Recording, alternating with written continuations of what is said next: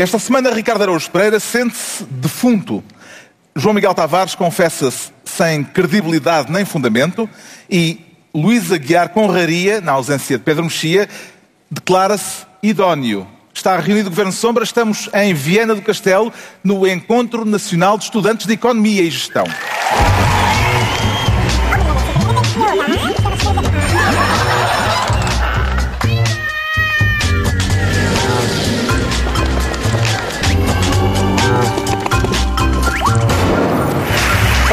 Sejam bem-vindos. Boa noite aos estudantes de Economia e Gestão. Estamos no Centro Cultural de Viana do Castelo. Como já notaram, esta semana o Governo Sombra uh, tem uma configuração diferente. Infelizmente não temos connosco o Pedro Mexia, que perdeu o pai, uh, o ensaísta e especialista na obra de Camilo Castelo Branco, uh, João Bigode Churão. Um abraço para o Pedro Mexia nesta hora difícil. Esperamos uh, que na próxima semana uh, já esteja de novo connosco, em substituição do Pedro Mexia, e uma vez que estamos no Encontro Nacional de Estudantes de Economia e Gestão, trouxemos um prof de Economia e Gestão e um homem também daqui de perto, da Universidade do Minho, que provavelmente até tem aqui alunos.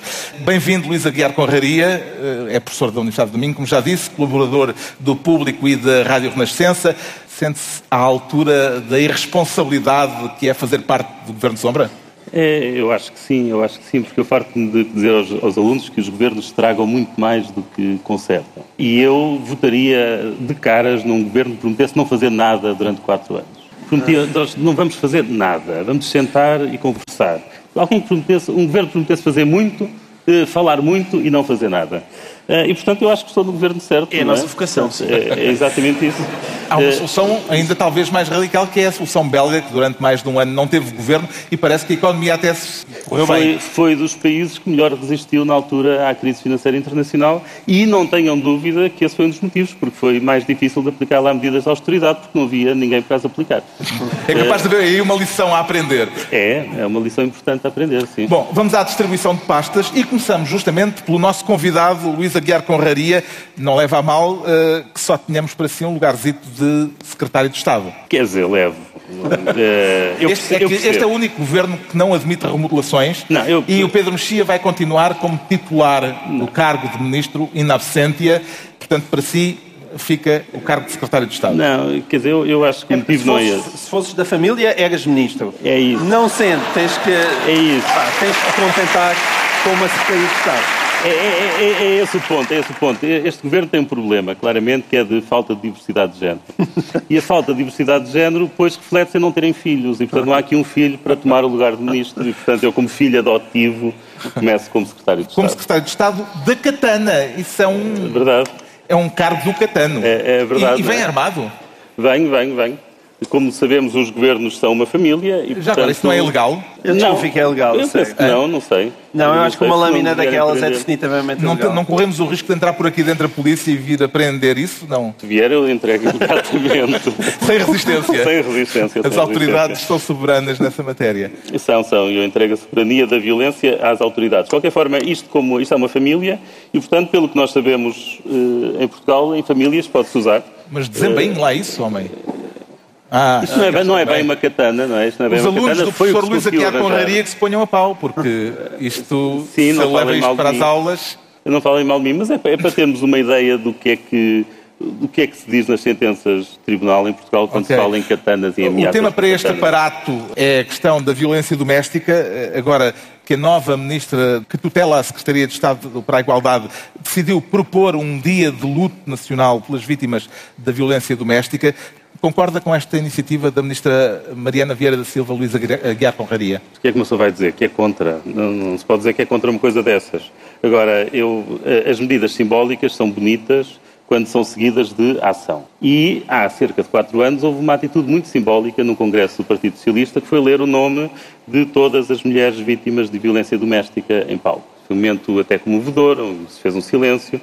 Eh, E, portanto, quando se fazem estes atos simbólicos, espera-se que depois se atue em conformidade. Agora, se que ao fim de três anos de governo a única medida relevante de que nós ouvimos falar para combate à, à- à violência doméstica seja Uma medida simbólica como decretar um dia de luto nacional mostra que muito pouco foi feito ou nada foi feito. O dia de luto nacional vai ser 7 de março, véspera do Dia Internacional da Mulher. Será este ano. Não percebi se é uma medida para tomar anualmente ou se é uma medida para este ano apenas, eh, mas vai ser dia de luto nacional pelas vítimas da violência doméstica e da violência contra as mulheres. É, e voltamos ao que eu estava a dizer, isto é uma medida puramente simbólica, uhum. ao fim de três anos muito pouco mudou. É impossível levar a cabo políticas públicas sem ter dados sem ter dados. E ao fim de três anos não há recolha de dados sobre vítimas de violência doméstica. As estatísticas que vocês ouvem de dezenas por ano ou de 11 que já houve este ano são estatísticas de organizações, como por exemplo a UMAR, que as recolhem com base em notícias de jornais. Nem sequer há fontes oficiais. Portanto, quando nem sequer ao fim de três anos se deram ao trabalho de organizar uma forma de recolher sistematicamente os dados para depois a seguir as poderem aplicar, mostra que alguma coisa está, está errado. E alguma coisa está mesmo errado. Dados estes, acho que oficiais, pelo menos encontrei na Pordata, mostram que em 2017 houve 72 homicídios em Portugal. Acreditando nas, nas notícias que temos de violência doméstica, quer dizer que 40 desses 72 terão sido mulheres mortas eh, ou vítimas de violência doméstica. Não são mulheres, mas genericamente vítimas de violência doméstica. Ou seja, o principal problema de homicídios em Portugal é de violência doméstica. Ao fim de três anos a medida que se veja seja decretar o luto nacional, sou a favor, claro, este eu vou estar de luto. simbólico do luto nacional parece-lhe importante, Ricardo Araújo Pereira? Sim, parece-me importante, mas insuficiente. Acho que, era, acho que era o que o professor estava a dizer, não, não é? Não me chames professor. Não, desculpe, vou tratar de professor. É o que faltava estar a estudar e depois ninguém chama professor. não, não. Secretário de Estado. O professor estava a dizer exatamente isto. Era é, o gesto, o gesto é, é simbólico, mas ele, está, ele já disse não que é que estás, professor. Está com uma katana, com uma lâmina de meio, meio metro na mão. E tu continuas a insistir. Ouve lá, ó Luís, pá, acho que estiveste muito bem. está melhor, é, é isto? É, mais isto? É isso. Ah, Os alunos chamam-me Conras. Conras? Conras. Os seus alunos chamam-te Conras? É, a mim, pessoalmente, não, mas entre eles. Isso não conta. Claro que não conta. Se calhar até chamam coisas nós, piores nós, nós, nós nos bastidores nem imaginas o que te chamamos. Não fazemos à tua frente. Não, mas é, era o que dizia o Luís. O gesto é, é, o gesto simbólico, é importante, mas insuficiente, porque não há ninguém que diga, olha, viste, viste o Joaquim espancou a Noémia, mas levou com um gesto simbólico que até ficou todo assado. Não, não, não, é o tipo de, não é o tipo de coisa que este, uh, como é que chama, acordam de que o Luís falou. De que vamos falar ainda. Vamos falar, sim, vamos falar. O acórdão dizia, portanto, é, é, é, outra vez o mesmo juiz, aquele juiz Neto Moura, o mesmo que chamou a Bíblia para dizer que realmente a mulher adulta às vezes merece levar e tal. Um, e sorte tem ela de não ser apedrejada. Exatamente. Noutros tempos é que havia justiça boa para essas mulheres. Esse é o mesmo juiz. Vamos lá ver. O que está em causa é que ele tomou uma decisão jurídica que, pelos vistos, é, digamos, acertada. Porque um, houve um homem que espancou a, a, sua mulher e, na primeira instância, o tribunal condenou a usar uma pulseira eletrónica, mas a lei exige que, das duas, uma, ou o condenado a usar a pulseira eletrónica dê a sua autorização, portanto, ele tem que dar autorização, até porque tem de ser ele a carregar a bateria da pulseira eletrónica. E por isso convém que ele esteja que ele faça parte do processo, ou, ou, então, eh, sem pedir autorização, mas tem de fundamentar essa decisão. E ao que parece, essa decisão não estava fundamentada. Portanto, juridicamente, ao que parece, a decisão do Neto de Moura é, é correta, digamos assim. Agora, as considerações que ele faz à parte disso são outra vez arrepiantes. Outra vez. Portanto, ele diz, ele diz de um caso em que um homem rebenta o tímpano da mulher à força de socos, ele diz: Não creio que haja assim violência, não é? Uh, eu, eu gostava de estar cinco minutos numa sala escura com o juiz, só para, só para termos uma conversa sobre o que é que constitui violência a sério. Talvez ele vá. Obrigado. Sim, sim. É, talvez, até porque a senhora também foi atacada com uma katana, não é? A senhora foi atacada com uma katana. Uma das coisas engraçadas que o juiz diz é: Ah, também agora é tudo violência doméstica. E justifica dizendo: Veja-se que nesta sentença é considerado violência doméstica o homem à frente dela ter-se queimado com pontas de cigarro e ter-se cortado, acho eu, uh, para lhe demonstrar que não tinha medo de morrer.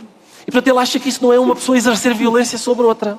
Lá está, eu gostava. É uma concepção Sim, particular de. Eu, eu, eu, eu não sei. Sim, se este juiz não precisava. Cinco minutos comigo, eu acho que eram, eram pedagógicos e até medicinais. Mas depois, se calhar, um internamento numa sala toda almofadada. Entretanto, um outro juiz, uh, o juiz que representa Portugal no Tribunal Europeu dos Direitos Humanos, defende que a violência doméstica, em termos penais, deve passar a ser equiparada à tortura. O que é que a sua sensibilidade jurídica, João Miguel Tavares, lhe diz a este respeito? Desde que não seja apenas simbólico. Agora, é evidente que existe uma dimensão de tortura, de humilhação constante. Eu não tenho muito a acrescentar em relação àquilo que foi dito. Esse é o problema deste, deste tema. É uma coisa, tirando Neto Moura, é consensual para toda a gente.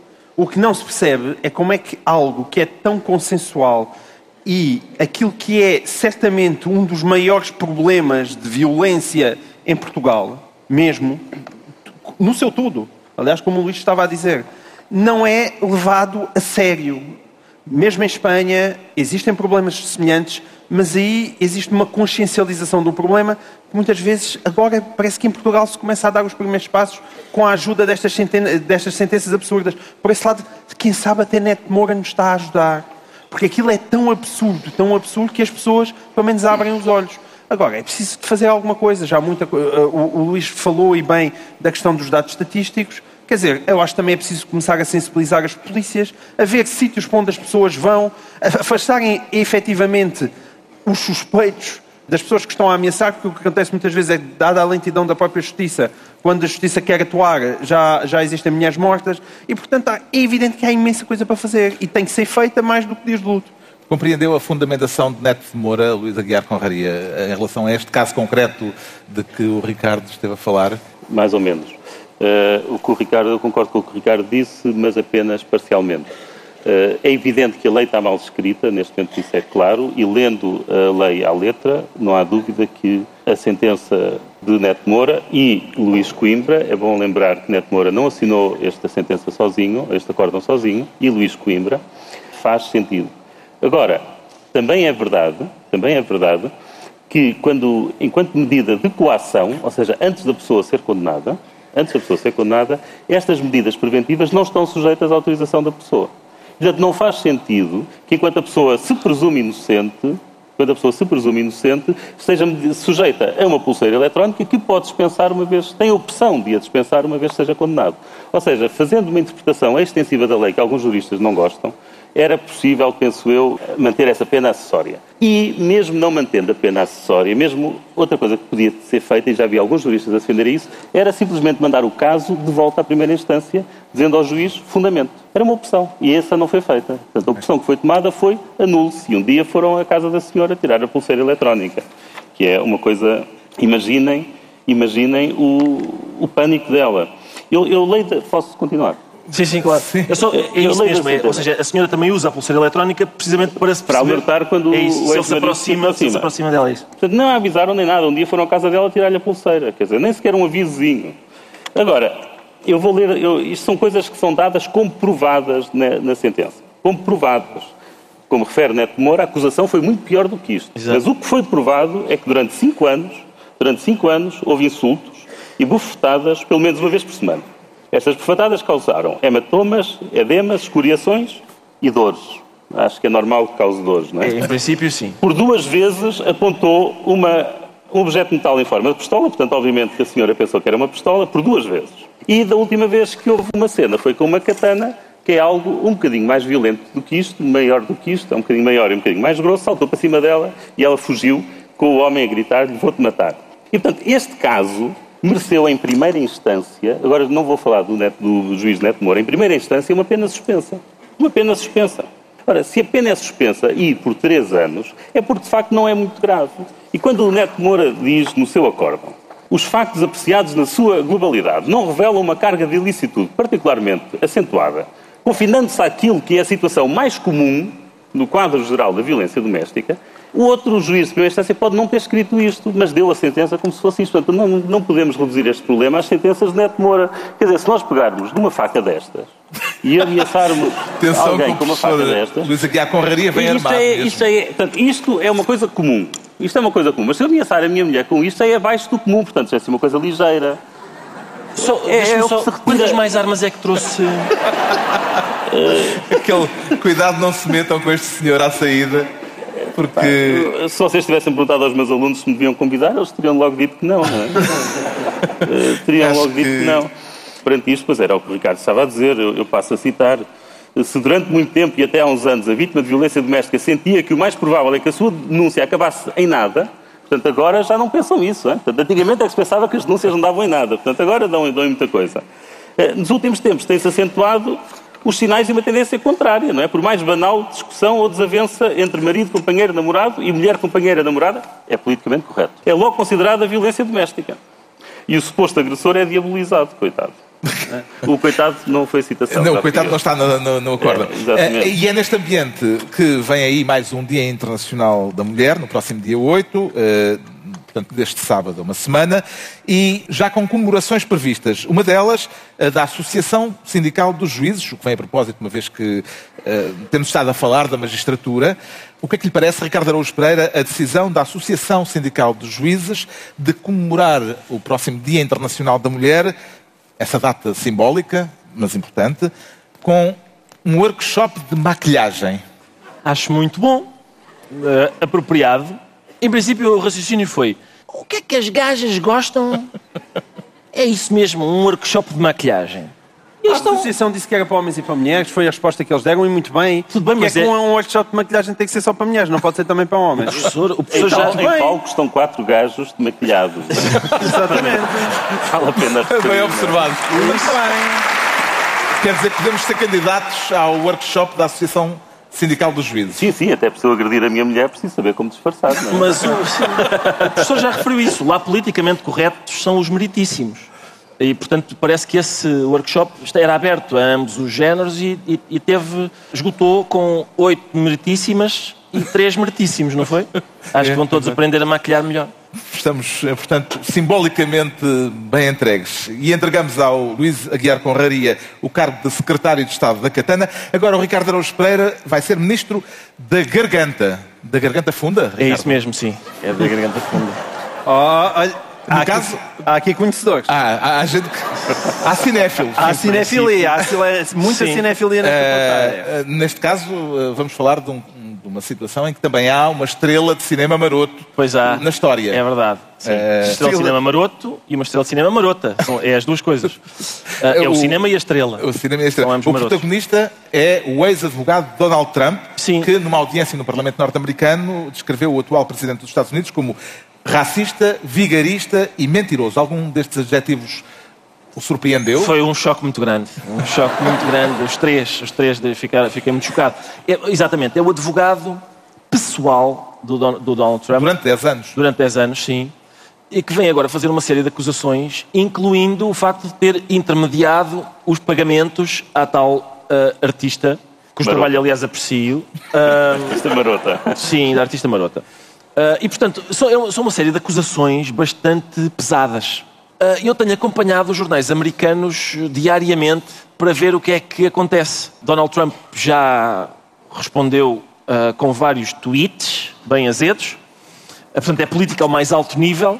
Ahm, e o que aconteceu na sequência das acusações eh, bastante graves do, do homem que foi advogado do- pessoal do Donald Trump durante este tempo todo foi, até agora, nada. Nada.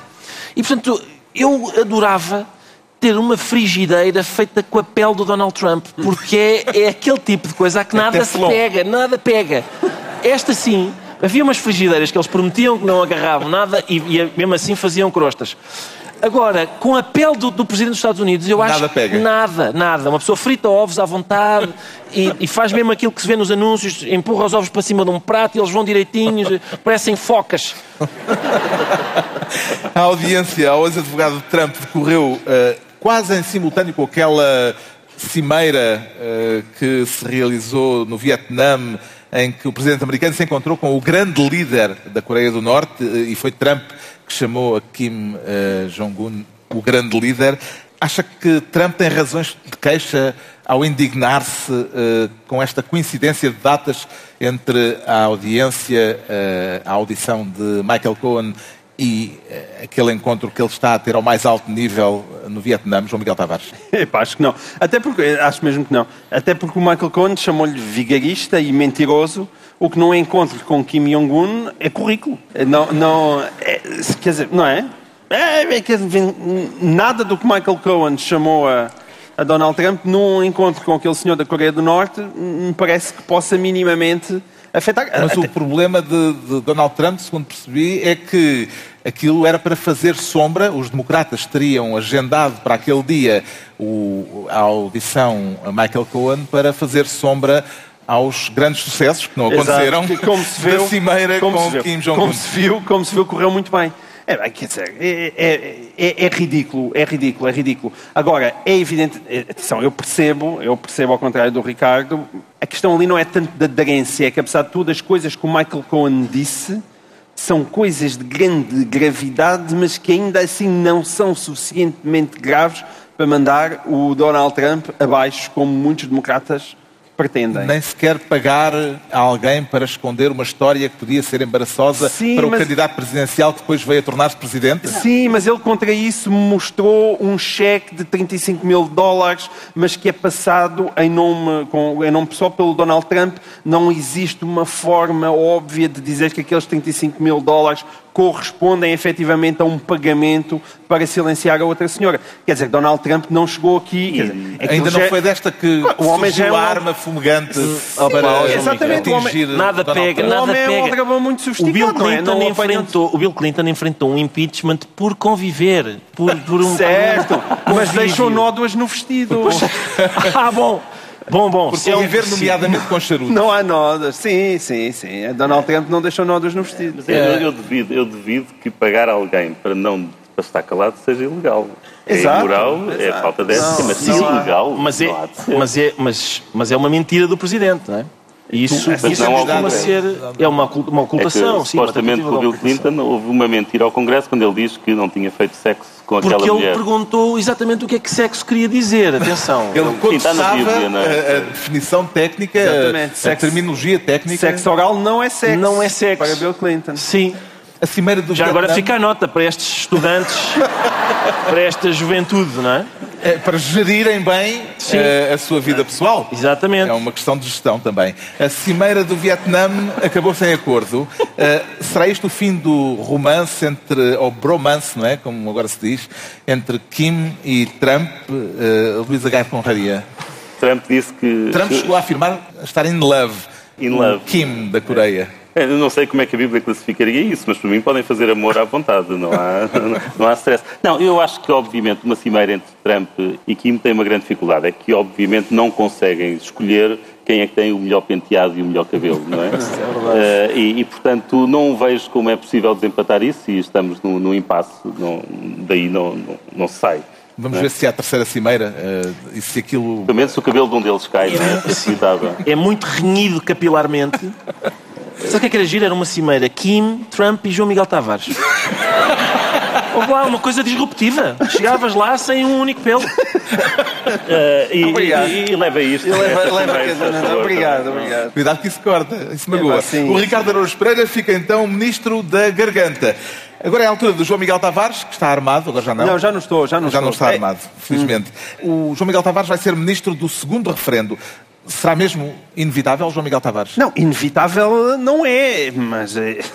Estamos a falar da novela do Brexit, eh, Sim. que teve eh, esta semana novos capítulos. Eh, O que é que lhe pareceu mais significativo? O facto de Theresa May já admitir uma extensão do prazo para eh, o divórcio com a União Europeia ou o facto de Jeremy Corbyn, eh, dos trabalhistas, ter admitido eh, um segundo referendo e querer Sim. agora que haja um segundo referendo? Já se fala mais efusivamente nisto. Houve um político britânico que dizia que havia um lugar muito especial no inferno para o David Cameron no, no dia em que decidiu propor um referendo à saída da União Europeia. E eu acho que esse lugar no inferno cada vez tem mais lenha e cada vez está mais quente, como se percebe. Eu fico feliz que já se fala num segundo referendo, porque dentro daquela imensa confusão, diria que talvez seja a solução mais sensata, mas verdadeiramente ninguém sabe o que vai acontecer, porque verdadeiramente ninguém sabe o que fazer. Ninguém sabe o que fazer. Os ingleses, os britânicos sabem tudo o que não querem, mas não fazem patavina de ideia do que é que querem. Ninguém. Não há ali uma forma de entendimento possível. Estamos a, a- a um mês, supostamente, de ser ativado o Acordo de 50, a menos de um mês. É no dia Parece que eles, 28 de atenção, maio, 28 de sim, março. chegaram agora a um consenso que é, pera, se calhar o melhor mesmo é adiarmos isto tudo mais um pouco, não é? E agora rezam para que a própria União Europeia, que tem que to- tomar essa decisão por consenso, aceite esse adiamento. Eu também estou a favor desse adiamento. Agora, esse adiamento também tem consequências, como seja o facto de existir eleições para o Parlamento Europeu e agora o que é que acontece? Portanto, ainda, ainda veremos que eh, a Inglaterra, a crescer, o Reino Unido, a querer simultaneamente sair da União Europeia e ali efusivamente organizar eleições para o Parlamento Europeu. Justamente, eh, entretanto, demitiu-se mais um, um, secretário de Estado, no caso, um membro do governo de Theresa May, uh, e há este berbicacho uh, adicional à volta da, das eleições europeias. Se houver um adiamento do Brexit, os britânicos parece-lhe que devem participar ou não nas eleições que vão ocorrer em maio, Ricardo Araújo Pereira? Não vejo, não vejo porque não participar, mesmo que saiam da Europa, continuarem a ter deputados no Parlamento Europeu, porque eu li com atenção as declarações de Marinho e Pinto, eurodeputado português, que disse aquilo é gente que reúne três dias e meio por mês e ganha demais para não fazer nada. Por isso vou-me recandidatar, disse ele. Acrescentou nessa altura. Mas, portanto, pelos vistos, eh, deputados ao Parlamento Europeu, a, a pergunta seria: então, mas se a Inglaterra não, não está na, na União Europeia, os deputados deles no Parlamento Europeu não estão a fazer nada. Está bem? Bem-vindos ao clube. Uh, pelos vistos é normal. Agora, isto de facto, quer dizer, é divertido ver que os ingleses não estavam preparados para a resposta que obtiveram, não é? Uhum. E pelos vistos sente-se, acho eu, sente-se hoje na sociedade inglesa, uma vontade grande de, de, digamos, de repetir o referendo. O problema é que repetir o referendo, não é? Dá, dá aquela sensação de vamos fazer isto até dar o resultado que a gente quer. Uh, não estamos à espera disto, vamos fazer até. Depois é, é natural que, se, imaginemos que agora, e é provável que agora no segundo referendo o resultado seja outro, e depois haja pessoas a dizer, então há melhor três agora, há melhor três, vamos fazer um terceiro. É, não, mas ouve lá, mas neste momento existe uma, uma quantidade de informação que não estava de facto disponível uhum. no primeiro Acredita que um que existe, não é propriamente mas, mas a questão, a questão para mim, e eu acho que é isso que nos deve confortar a todos enquanto portugueses, é o facto de nós termos optado pela via correta, que é nunca ninguém nos ter perguntado nada sobre a Europa. É como se está melhor, nunca, nunca ninguém nos perguntou se queríamos o Tratado de Lisboa, se queríamos nada, e por isso não nos metemos em sarilho nenhum. Acredita, Luís Agar Conraria, que um eventual segundo referendo vai dar um resultado diferente do primeiro? Eu sou economista, sempre que o economista faz uma previsão faz figura de parvo. Portanto, não. não, não é por isso que os não, economistas têm prescindido vou... dessa nós, depois, nós depois sabemos explicar muito bem porque é que nos enganamos, não é? Portanto, nós somos como ninguém a explicar o motivo dos nossos erros. Professor, deixe-me só dizer, evitar fazer figuras de parvo uh, aqui no Governo Sombra não, é, é, é o contrário, está bem? É, isto é o Governo Sombra. Pronto, então vou fazer uma previsão. Pronto. Eu prevejo que, que um dos dois resultados aconteça. Uh, agora, eu espero que ganhe a manutenção na União Europeia. Portanto, eu não consigo imaginar uma Europa, o Remain, eu não consigo imaginar uma Europa entregue a franceses e alemães. Parece-me um pesadelo, quase. Agora, eu acho que esse lugar no inferno para quem propôs o referendo. Olha, quando nós estamos a falar dos britânicos, estamos a falar do Reino Unido, estamos a falar de pessoas que têm uma democracia muito mais longa do que a nossa. Não vale a pena nós pensarmos que lhes damos grandes lições. Muito mais longa, muito mais estável. E há meia dúzia de anos, dentro do Reino Unido, houve um referendo para uma secessão. Portanto, pôs-se a hipótese de a Escócia sair. Portanto, é evidente, se eles aceitam referendos internos para partes de, para se desmembrarem, não faltava mais nada não, agora é negar a possibilidade de, de, refer, de referendar não, a União mas, Europeia. Mas, Querem sair, não, saem, não há volta Ninguém discute a legitimidade. Discute a absoluta impreparação sobre as consequências da saída como se notou. Aliás, todos, a maior parte daquele exército que estava a favor da e... União Europeia já deu toda a sola. Pronto, e nesse sentido, e nesse sentido, concordando com o que dizes de haver agora informação nova, eu acho que o segundo referendo é a única forma de sair disto à Europa. Então estava só a embirrar. Claro, contigo. Então, claro, também, é um... também está certo. Também eu sou professor, está certo. Eu sou professor, um aluno, é verdade, eu faço um conto, o aluno responde bem, eu começo a explicar porque é que ele devia ter respondido Isto ainda vai dar certamente pano para mangas e para outras uh, emissões do Governo Sombra. O João Miguel Tavares fica assim ministro do segundo referendo e estão entregues as pastas ministeriais por esta semana. Fazemos agora um pequeníssimo intervalo, uma pequena pausa. Voltamos já. TSF. Cá estamos de novo, estamos em Viena do Castelo, eh, no Encontro Nacional de Estudantes de Economia e Gestão. Como professor destas matérias, Luís Aguiar Conraria, e com alguns alunos aqui na sala, acredita que esta malta que aqui está hoje está hum, preparada, eh, vai saber gerir os destinos da economia portuguesa quando começar a tomar conta disto? Eu acredito que esta geração tem professores muito melhores do que eu tive. Para começar, em primeiro lugar. Em segundo Sabe que lugar, elogio em boca própria é... eu não sou dado a falsas modéstias. Em segundo A lugar, palavra acho, vitupério também já caiu em desuso, portanto... Não em segundo lugar, acho que são muito melhores estudantes do que nós fomos, a minha geração. E estudam mais, faltam menos às Vocês já aulas. repararam que o professor traz cábulas? Traz, traz, sempre. sempre. Eu também. E está a dar graça aos alunos com. Eles no fim da aula pedem sempre para tirar fotocópias da- das minhas cábulas. Mas mais do que isso, eu queria, eu- este foi o motivo pelo qual eu trouxe esta cábula. Eu acho que nada disto adianta se em Portugal continuar a vigorar o princípio das linhagens familiares. E não estou a falar agora do governo, não estou a falar do governo, estou a falar mesmo do ponto de vista empresarial. Nós vimos na SONAI como, como, como a Belmiro de Azevedo sucede o filho ou a filha, vemos o mesmo na, eh, no Pingo Doce. Na e, empresa. E Epá, vimos o sim, mesmo... mas esses são os negócios da família. Não, não, mas deixa-me falar aqui porque eu acho este particularmente interessante. E aconteceu também no Espírito Santo. Deixa-me ler aqui uma passagem de um livro de Luciano Amaral. É explicar porque é que Ricardo Salgado se tornou presidente Isso é uma da... passagem breve. Muito rápido, muito rápido. Na linha de sucessão vinham os descendentes de Ricardo Espírito Santos. Um deles era António Ricciardi. O seu maior problema era não ostentar o nome dinástico. Espírito Santo, dado que era apenas casado com uma filha. Além disso, o seu sogro tinha transmitido diretamente aos netos os poderes associados às suas parcelas, porque tinha posto as raparigas de parte. Deu-lhes dinheiro, mas não punha a hipótese. Portanto, endossou aos netos homens a responsabilidade de contribuir para a vida empresarial. Ora, o primeiro neto nestas condições foi Ricardo Salgado. Portanto, isto é o que acontece quando olhamos só para as linhagens e, em cima disso, ainda pomos metade de parte a pôr as mulheres de parte. Correu muito bem. Correu muito, bem. É verdade. E, portanto, ter a geração, ter esta gente muito bem preparada, sim, se as soubermos aproveitar. Se é para continuar da mesma maneira, não. Ainda em relação a esta geração, subscreve aquela frase que tem sido muito repetida, que é a geração mais bem preparada de sempre eh, em Portugal, João Miguel Tavares. Sim, simultaneamente a mais bem preparada e a mais bem entalada. É, é isso que eu acho desta geração. Ahm, ou seja, nós estamos a prepará-los, mas ao mesmo tempo estamos a, a escangalhar o elevador social.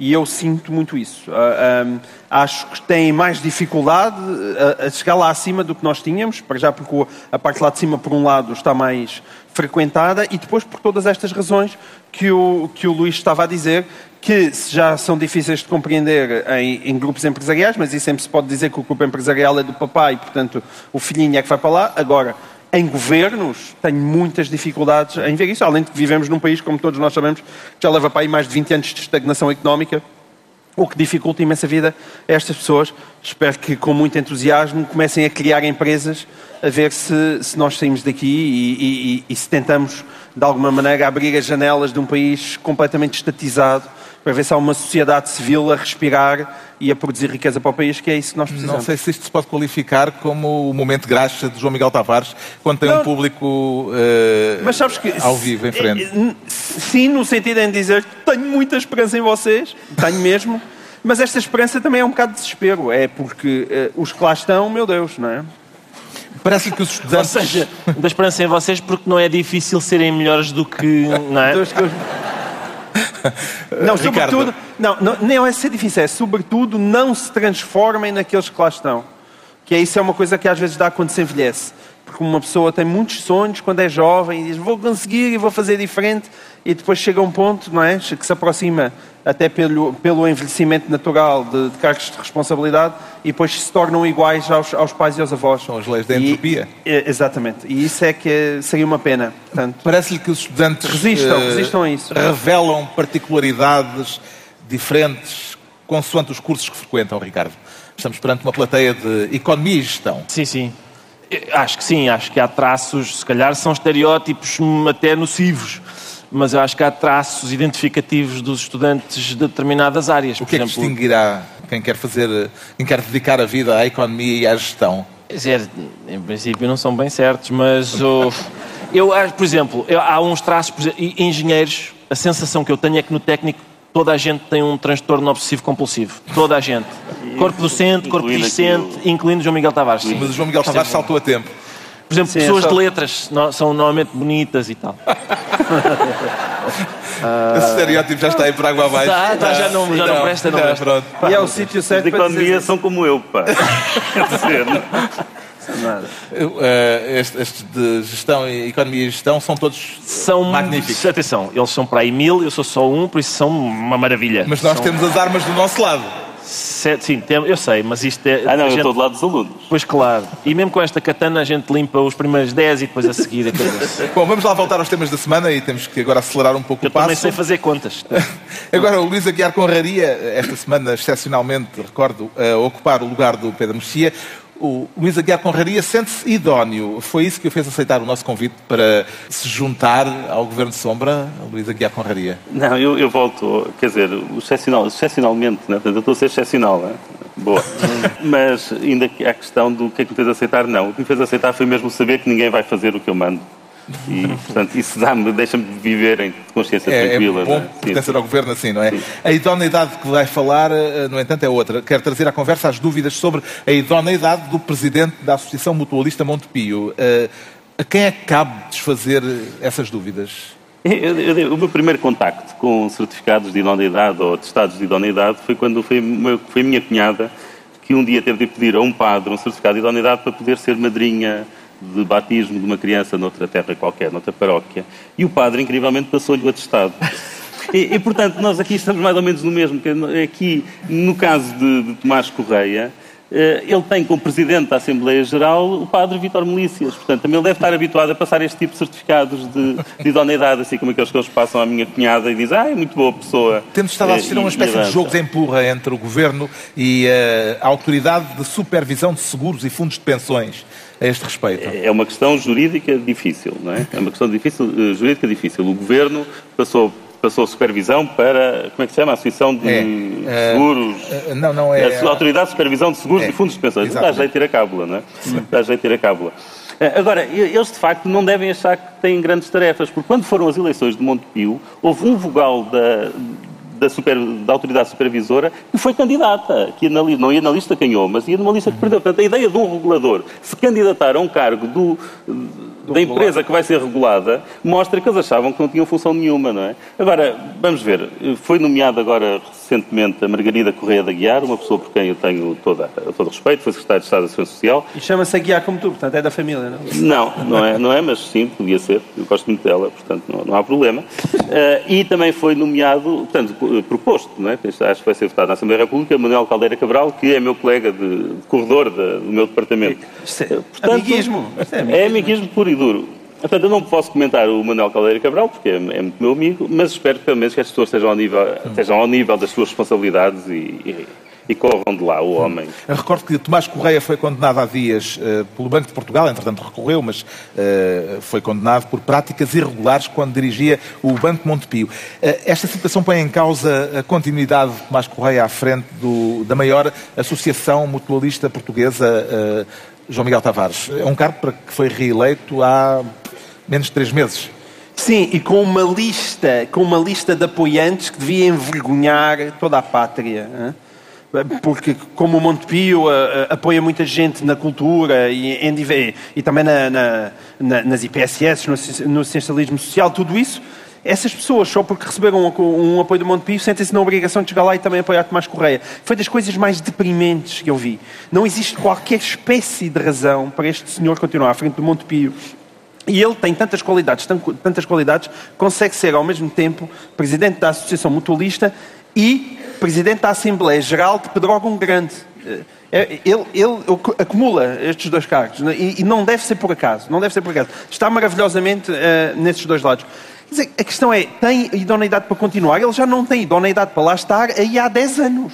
Que ele tenha voltado a ser eleito prova de que este país é deprimente. Parece que não aprende nada de nada, parece que não lêem jornais, parece que não sabem o que foi o Ricardo Salgado e, e continuam a apoiar uma, uma pessoa que tem um, um percurso tenebroso dentro daquilo que é a Banca Nacional. Consegue perceber, eh, Ricardo Araújo Pereira, eh, como é que Tomás Correia, com estas dúvidas todas que se levantam eh, a seu respeito, sobre a sua idoneidade, etc., continua a ter apoios decisivos que o mantêm no cargo e que o reelegeram há três meses? Bem, ele é muito charmosão, não é?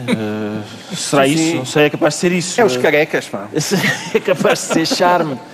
Eu não sei. Lá está dizer, uma piada que só ele é que podia fazer neste momento. certeza, não é? claro. Não, Qualquer um. eu- Atenção, ele também já não tem muito cabelo. Deem-me 10 anos ou assim e eu já posso. Eu não sei, eu não, não percebo economia e tal, e por isso tenho dificuldade em comentar bancos. O meu único comentário a, a bancos e a bancos que têm atravessado o, o- o tumulto que, que às vezes o- que, que o Montepio pelo qual o Montepio passou, o meu único comentário é, a certa altura, dizer era a conta então, se faz favor, porque, porque sei que vai chegar à altura de pagar. Parece que agora há mais um pedido de uma conta, o novo banco o novo também banco, está a requerer sim, Exato. Quer, quer mais, mais milhões. 1.200 milhões, sim. E pronto, eu já fui buscar o cheque. Está esclarecido porque é que o Luís Aguiar Conraria se diz idóneo. Quanto ao João Miguel Tavares, declara-se sem credibilidade nem fundamento está, portanto, impossibilitado de suceder a Tomás Correia. É exato. Na frente do Montepio é o meu sonho. Lamentavelmente, uh, sim. E também de investigar, imagino, os casos de abuso na Igreja Católica. Exatamente. É, é. O Papa Francisco está a fazer um esforço genuíno pela primeira vez. É evidente que os casos da pedofilia e dos abusos sexuais na Igreja já vão aí em décadas e décadas e, portanto, a Igreja Católica já se lamentou muitas vezes, já pediu muitas vezes perdão, já se mostrou muitas vezes envergonhada, mas isso tudo exprimido deu pouco mais do que nada. E, finalmente, há um esforço genuíno do Papa Francisco para que alguma coisa comece a acontecer de diferente. E disso já falámos no, no programa Exato. em eh, Era só para dar um anteriores. pequeno enquadramento. O enquadramento. Mas isto agora vem a propósito das declarações do porta-voz da Conferência Episcopal Portuguesa, que esta semana admitiu numa entrevista que a Igreja eh, Portuguesa está a investigar duas novas queixas de abuso sexual, mas que só as vai comunicar à Justiça se elas tiverem credibilidade e fundamento. Parece que isto vai ao encontro uh, do espírito de transparência que saiu, ou que o Papa quis que saísse daquele encontro que houve no Vaticano? Mas o problema aí não é, não é, não é ir de encontro à transparência ou não do, do Vaticano, é ir de encontro ou não à lei de um país. E isto tem sido uma confusão constante dentro da Igreja Católica, que é a confusão entre pecado e crime. São duas coisas completamente diferentes. E esta ideia de que, primeiro, nós vamos averiguar se a coisa tem credibilidade e fundamento, e depois, se tiver, claro, chamamos as autoridades. Não, não, não, não, não. A Igreja não lhe compete sequer saber se aquilo tem credibilidade e fundamento. Quem compete saber se tem credibilidade e fundamento é as próprias autoridades. E, portanto, a Igreja já não é uma espécie de Estado dentro de um Estado. Não é. E seja a Igreja, seja qualquer instituição. E este... Se uma coisa desta esta situação uh, parece indiciar que ainda se comporta um pouco como tal. É, e isso nota-se que são uma espécie de forças antagónicas. Quem ouvisse aquela entrevista, esta, essas declarações foram dadas numa entrevista à Antena 1, em que o senhor está genuinamente a esforçar-se para dizer as coisas certas. Mas e depois, quando se pressiona um bocadinho e, e, se, e chega a dizer, espera, espera, mas no concreto, se quer saber exatamente o quê? Vem este tipo de comentário. Ah, se tiverem credibilidade e fundamento. Não! Isto é pré-credibilidade e fundamento. É, se houver uma suspeita, chama-se as autoridades. Elas investigam, não é a Igreja. É evidente que depois pode haver questões eclesiásticas, o que é que acontece àquele sacerdote ou não dentro da Igreja. E a Igreja desenvolverá certamente esse processo. Agora, a primeira coisa a fazer é chamem a polícia. Acha que uh, o exemplo ficcional do Padre Brown, o célebre padre detetive uh, de Chesterton, uhum. dos contos de Chesterton, nos dá garantias, uh, Ricardo Araújo Pereira, quanto às capacidades eclesiásticas em matéria de investigação criminal? N não exatamente. Nem o William Glasgow também, também não. Acho que são, são... Era aquilo que o João Miguel estava a dizer. É, quando acontece isto é chamar as autoridades. Há uma diferença entre pecar o pecado e crime são diferentes. Por exemplo, eu tento pecar o mais que posso. O mais que posso. Agora, crimes não cometo. E, portanto, há uma diferença. Há uma diferença. Eu, provavelmente, na igreja sou muito mal visto. Espero que sim. Mas uh, a GNR não, não tem nada a dizer. Ainda não apareceu. Não tem nada a dizer. Nada a dizer. Concorda com Carlos César, uh, Luís Aguiar Conraria, uh, o, o, presidente do, do, do PS, concorda com ele quando ele diz que a Igreja tem de pôr a mão na consciência e que em Portugal parece que não se passou nada? É, é impossível não concordar com Carlos César nisso, mas eu também não acho que adiante muitas porem a Igreja pôr a mão na consciência. É, eu, por mais voltas que dê, acho que enquanto não se acabar com o celibato dos padres, isto não, não se resolve. Acha que é essa a razão? Eu acho que é essa a razão e acho que há dois motivos. Para já, as pessoas que vão por vocação e são excelentes e por aí fora, e são a maioria, não quer pôr isso em causa. Agora, ao se impor o celibato, vai-se atrair pessoas que têm problemas com a sua sexualidade e, e usam este meio e usam esta profissão, entre aspas, como forma de a esconder. Isso por um lado. Por outro lado, também há pessoas que não têm problemas com a sua sexualidade, mas que ao ficarem uns tempos sem fazer sexo, a coisa complica-se coisa complica-se. Eu estive nos Estados Unidos a fazer doutoramento. É muito prejudicial à saúde. É, é, é. Eu estive nos Estados Unidos a fazer doutoramento e a minha mulher ficou cá. Epá, e ao fim de alguns meses, meus colegas começavam a ficar preocupados comigo, as raparigas já fugiam. Aquilo chegou ao ponto de. Isto é literalmente verdade. Isto é literalmente verdade. Aliás, eu já escrevi isto num artigo no Observador. Que eles já estavam tão assustados comigo que eles chamaram a minha mulher e pagaram-lhe a viagem para ir uma semana para os Estados Unidos para estar comigo. Quer dizer. Ah, e, e- portanto, e- agora, e resultou? e- e- sim, resultou. Depois ela foi-se embora, as baterias iam descarregadas e certo. pronto, e, e deu até ao Natal. Deu até o Natal, mas em que mês estávamos? Setembro. Em setembro, há de setembro até o Natal, certo? Setembro, sim, em setembro. Epá, e portanto, anos e anos seguidos disto, epá, tem, desta isso não, não tem de alguma coisa tem de, tem de fazer mal na cabeça, não, não, não vejo como. Já sabemos porque é que o João Miguel Tavares se diz sem credibilidade nem fundamento. Agora vamos tentar perceber porque é que o Ricardo Araújo Pereira diz sentir-se defunto. É esta tour do Governo Sombra pelo país que tem estado a dar cabo de si, eh, Ricardo Araújo Pereira. Sim, Está a matá-lo? isso é verdade, sim, está. Mas Mas não. a morte a que se refere eh, Eu- eu- não é eu- metafórica. não é metafórica, Eh, sim. Quer falar dos pensionistas mortos Exato. que estão a sair caros ao Estado. Continuam a receber pensão, sim. 4 milhões, não é? Entre- Quase, quase 4 milhões quatro em, milhões. em o dois Tribunal anos. de Contas, eh, como o próprio nome indica, fez contas eh, relativas a, apenas aos anos de 2016 e 2017 e conclui que o Estado pagou quase 4 milhões de euros a pessoas que já cá não estão. Exato. Eh, e também percebeu que há gente há 10 anos a receber pensões indevidas de Não é, não é gente, é ex-gente, não é? Ex-gente que está. É que não são os defuntos, Não, parece sei, que estão sim. a receber, Os não é? defuntos, em princípio, não vão lá. Será que a culpa é dos mortos? Não, não é, não é, mas eh, nós tivemos, eu, eu, eu vejo sempre com interesse o modo como nós, e se calhar não é uma coisa exclusivamente portuguesa, mas o modo como, como nós tratamos melhor as pessoas eh, falecidas do que, do que antes de falecerem. Não é? Um tipo, um bandido qualquer e tal, e de repente morre a gente diz, grande homem, grande homem, um dos grandes bandidos de antigamente, já não se fazem destes, já não se fazem bandidos destes. Mas não sabia que estávamos também a remunerar uh, gente já falecida. E por isso fiquei. fiquei há, há- há idosos que dizem: Ah, a minha pensão e tal, isto, não, isto é, é baixo. Quando há outros senhores, até um, um pouco mais idosos, que já cá não estão sequer, estão a receber bem. Estão a receber bem. uh, não se queixam. São pessoas que ainda por cima são gratas, não, não vão protestar. Não reclamam aumentos Não também? reclamam aumentos, estão, estão, estão muito satisfeitos.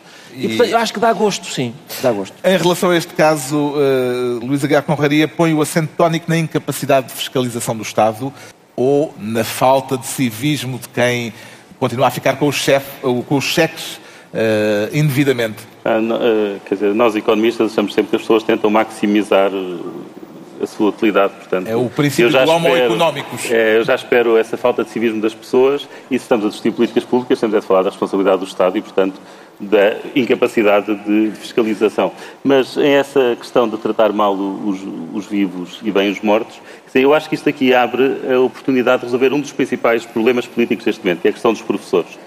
Portanto, os professores eh, querem nove anos, não é? O governo apenas lhes dá dois anos e tal, portanto ficam seis anos e tal a faltar. Seis anos e sete meses que faltam. Prometam-lhes pagar depois de mortos. Olha, prometemos que Olha, depois de olha, morrerem, solução. vocês continuam com a pensão durante seis anos e sete meses. Uma, uma medida concreta sai deste governo está. sombra. É um governo que apresenta medidas. Temos que ter isso em conta. Parece que o Estado tem condições para exigir a devolução eh, do dinheiro que, entretanto, já foi pago indevidamente. João Miguel Tavares. Não, sei para quê. Eu acho que isto corresponde toda a uma nova filosofia. Havia aquela do Marquês Pombal, não é? Que é cuidar dos vivos e enterrar os mortos. Esta é enterrar os vivos e cuidar dos mortos. É uma espécie de inversão que não me parece mal, mas atenção, os mortos caros que estão super ativos, ganham, votam nas eleições também, são imensos nos cadernos eleitorais. Isto, isto- acho que isto é a pátria perfeita para o Walking Dead. Eu não sei porque é que eles, porque é que eles não vêm cá filmar. Tem mais vida social do que eu. É incrível. Bem, isso também não é E difícil. comem mais gajas do que tudo. certeza. É a altura dos decretos. O Luís Aguiar Conraria decretou parabéns para parabenizar quem, Luís Aguiar O Conraria? Bloco de Esquerda, o Bloco, Bloco, de Esquerda que faz fez 20 anos. 20 anos, não é? É, é- é extraordinário. Portanto, geralmente os partidos nascem e morrem depressa ou nem sequer chegam a crescer. Este veio ocupar um espaço político concreto entre o Partido Comunista e o PS. O PS, na altura, era um partido muito centrista. Basta lembrar o papel do seu líder para evitar que o aborto fosse despenalizado 10 anos antes O líder na foi. altura, António Guterres. não é? E, portanto, criou-se ali um espaço e era bom que à direita aparecesse também alguma coisa desse género para, para diversificar e para ver se mudam as moscas. João Miguel Tavares decreta pedrogam nunca mais. É assim, a TVI tem dado, tem empilhado reportagens sobre Pedrógão da mesma maneira que em Pedrógão se empilham eletrodomésticos e colchões sem os distribuírem pelas pessoas que precisam. A quantidade de, de reportagens deprimentes que eu tenho assistido sobre aquilo Pá, eu peço, por amor de Deus, acho que é a altura do Estado acordar. O Sr. Primeiro-Ministro, alguém faça alguma coisa. Porque aquilo é o grau zero, o grau zero de Portugal, que é agarrar no sofrimento das pessoas, serem sensíveis a esse sofrimento, agarrar na generosidade dos portugueses, destruir essa generosidade. Quer dizer, eu não sei, não sei. O Ricardo Araújo Pereira decreta futuro negro. Futuro negro, porque há uma, uma associação um grupo lá, como é que se chama aquilo? Uma manada neonazi, não sei qual é o nome técnico, são, é, são neonazis. Uma vara? Uh, uma vara, acho que é vara. uma vara de neonazis. É capaz de ser isso, são todos lisinhos e cor-de-rosa e tal, é capaz de ser bom. Um, e, é eles. Ele... Para de gozar com os carecas, está bem? Desculpa. E eles. O líder desse, desse grupelho, neste momento, é um negro. É um grupo supremacista, supremacista branco, branco, sim, sim. Que acha que os brancos são superiores. Como o próprio nome indica, sim. Eu, quando li a notícia, eu pensei, epá, estes tipos são suficientemente estúpidos para... Eu faço parte de um grupo supremacista branco e o nosso líder é este senhor aqui negro, vou votar, vou...